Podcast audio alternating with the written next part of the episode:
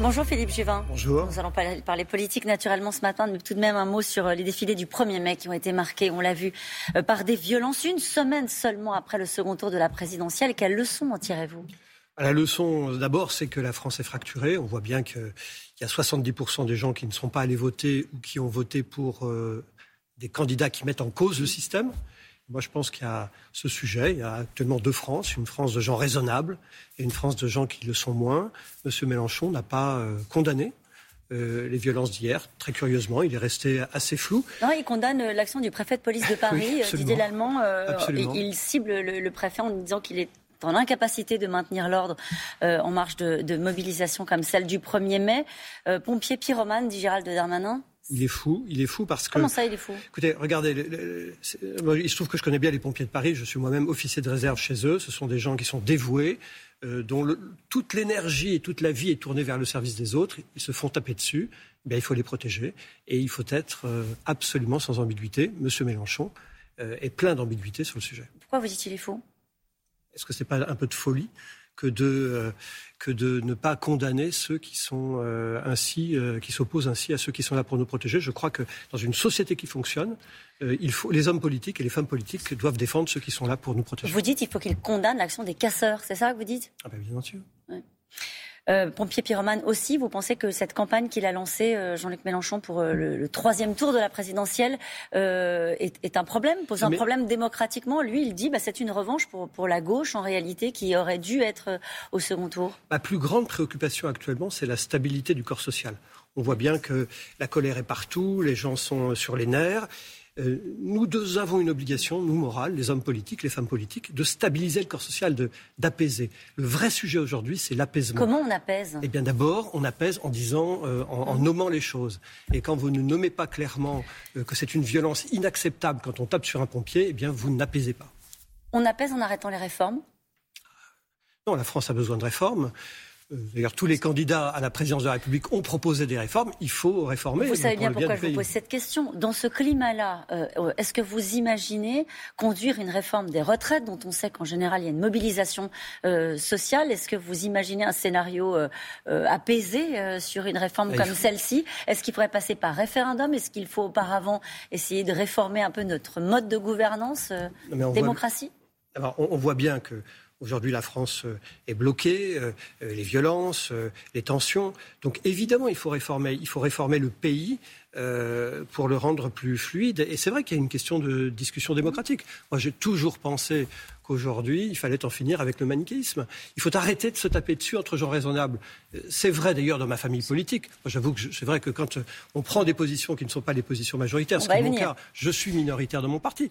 Mais après tout, la démocratie, c'est aussi. Mais sur la réforme des retraites, c'est un cas très concret. On peut dire il faut travailler ensemble, il faut être apaisé, il faut se serrer la main, eh etc. Et à un moment donné. Il faudra y arriver. On Mais comment en, passant par un référendum, par exemple En faisant fonctionner la démocratie. Vous savez pourquoi on a inventé la démocratie parlementaire? On a inventé la démocratie parlementaire pour éviter que les gens ne se tapent dessus dans la rue quand vous faites bien fonctionner la, démocratie parlementaire, eh bien, le climat est apaisé. Le sujet est là. Euh, encore une fois, euh, la France est en train de bouillir. Il faut baisser. On vous sent inquiet, Philippe Juvin? Je suis très inquiet. Je suis inquiet dans mes fonctions de maire. Je vois euh, depuis quelques années l'attitude de nos concitoyens quand ils s'adressent à quelqu'un qui est. Ah vous Oui, je, vois la, la, tonalité des lettres que l'on reçoit en tant qu'élu. Je les compare sur le temps long, sur 5 ou 10 ou 15 ans, et on voit qu'aujourd'hui, il y a une tonalité. On ne m'aurait jamais parlé il y a 15 ans, comme, on me parle aujourd'hui en tant que maire. Mais c'est pareil à l'hôpital. Euh, trouvez un soignant euh, qui vous dira non, je n'ai jamais fait l'objet de violences. Mais en permanence, nous avons des violences verbales, physiques. Non, la société, est, oui, la société est en train de se fracturer. Alors, je n'ai pas oublié que vous étiez encore au LR, mais quand même un mot sur ce qui se passe à gauche. Euh, cette nuit, Europe Écologie Les Verts et la France Insoumise ont conclu un accord. Le Parti Socialiste discute avec la France Insoumise pour rebâtir une, une gauche unie. Euh, quelle est votre réaction par rapport à cela? Est-ce que vous dites que c'est une bonne chose justement pour remettre euh, peut-être euh, du clivage? Je ne sais pas. Comment, comment est-ce que vous voyez les choses? Et que la gauche ait des accords électoraux, et, et, des accords électoraux, c'est évidemment normal. La question, c'est à quel prix? Et on est un peu surpris de voir, par exemple, Europe Écologie Les Verts passer un accord politique avec la France insoumise, alors qu'il y a des tas de sujets qui sont mis sous le tapis, qui sont fondamentaux les, questions en particulier de respect de l'autorité. Je, pense qu'un militant aujourd'hui écolo aura du mal à, se reconnaître dans les positions de M. Mélenchon. Est-ce que vous considérez ces législatives comme le troisième tour de la présidentielle, Philippe Juvin Par définition, euh, les législatives, à cause du quinquennat, à cause du quinquennat parce que ce n'est pas une bonne chose, arrivent derrière les présidentielles. Oui, elles sont une, une, manière à la fois de confirmer les choses et puis de donner au président qui est élu une majorité euh, d'une tonalité euh, plus ou moins forte. Alors on y vient. Vous êtes abstenu lors d'un vote de votre parti la semaine dernière qui affirmait l'indépendance des républicains. Tout le monde y a vu un pas euh, vers Emmanuel Macron. Ça vous fait déjà sourire. Est-ce que le cas? Non, ce qui me fait sourire, c'est que ça fait des années que nous, les républicains, nous perdons toutes les élections nationales. Nous avons été trompés, auto-trompés par nos succès locaux qui sont réels, les villes, les départements, les régions. Mais on n'a pas compris que quand on gagnait les élections locales, c'était en réalité parce qu'il y avait des équations personnelles. Mm. C'est pas tant parce qu'on est c'est pas tant parce que je suis républicain que je fais 75% aux élections municipales. C'est peut-être parce que mon action locale est, est plébiscitée par mes concitoyens et c'est vrai pour les autres élus locaux. Ce que je dis, c'est que ça fait des années qu'on perd les élections locales et des années qu'on dit on va en tirer les leçons. Est-ce qu'on en a tiré les leçons? Non. La preuve, aujourd'hui, c'est 4%. Donc, moi, la question que je pose, c'est est-ce qu'on continue comme d'habitude en disant ça va aller, ça va aller, ou est-ce qu'on se dit bah, posons les, sujets différemment euh, C'est vrai. Et donc, moi, j'ai proposé depuis des semaines euh, qu'entre les gens raisonnables, c'est-à-dire les partis de gouvernement, eh bien, il y ait un accord de gouvernement un peu à l'allemande. C'est-à-dire? Bah, Par exemple, quand euh, le nucléaire, par exemple, par exemple va mmh. arriver à l'Assemblée nationale, ou les retraites, puisque vous parliez de ces questions-là, ou le RSA, enfin des tas de sujets importants, nous sommes, nous, d'accord, les Républicains, avec un certain nombre de mesures qui ont été proposées par Emmanuel Macron. Vous savez, j'ai rédigé le programme santé de Valérie Pécresse la totalité du programme santé de Valérie Pécresse se retrouvait chez Mme Hidalgo et chez M. Macron.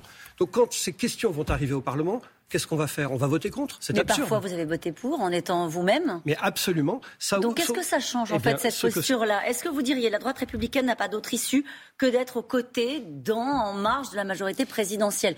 Est-ce qu'il faut clarifier les choses vis-à-vis même de vos électeurs? Je crois que euh, dans un parti politique comme les Républicains, il est normal qu'il y ait plusieurs lignes. Euh, les Républicains, ce n'est pas une caserne où tout le monde doit voter pareillement. Il est normal ah, que dans... depuis, depuis, très longtemps. Non, non, il est normal que dans... moi je revendique qu'il est normal que dans un parti politique, il y ait des voix différentes. C'est vrai, je ne suis pas majoritaire. Ben, je l'assume. Est-ce que pour le coup, ça fait, de, ça fait de moi quelqu'un qui est en dehors des républicains? Et pourquoi vous y allez pas, vrai, Philippe Au fond, pourquoi vous franchissez pas le Rubicon?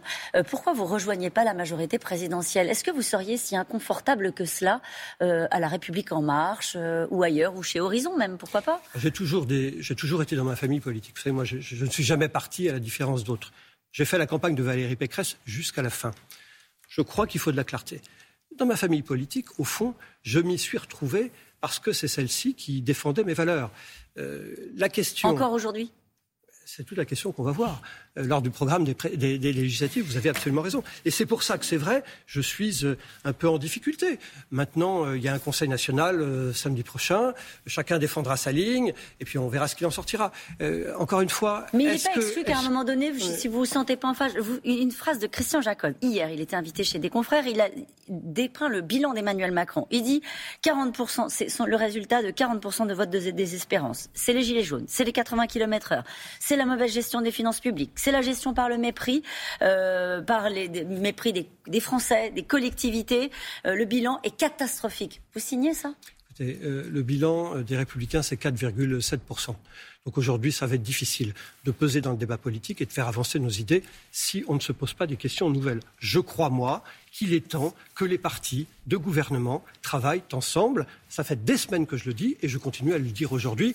Pardon, mais dans de tas de démocraties, l'Allemagne, regardez, dans des tas de démocraties, ça se passe comme ça. Les gens s'affrontent aux élections et une fois que les élections ont donné leurs résultats, et avouez que c'est malheureusement le cas, eh bien, les gens raisonnables décident de se mettre ensemble. Alors l'accord ne sera pas parfait pour nous parce qu'un accord, par définition, c'est toujours imparfait. Mais encore une fois, prenons la santé, prenons le nucléaire, prenons bien d'autres choses. Eh bien, je pense qu'il y a des points d'accord. Vous savez ce que certains se disent là en vous regardant Que vous voulez être ministre et euh, vous savez, c'est pour ça que la, France va mal. C'est qu'on euh, ramène tout à une question de casting. C'est pas une question de casting, c'est une question de qu'est-ce qu'on veut pour la France et qu'est-ce que va devenir mon pays dans quelques années. Moi, c'est ça qui me préoccupe. Merci beaucoup, Philippe Juvin.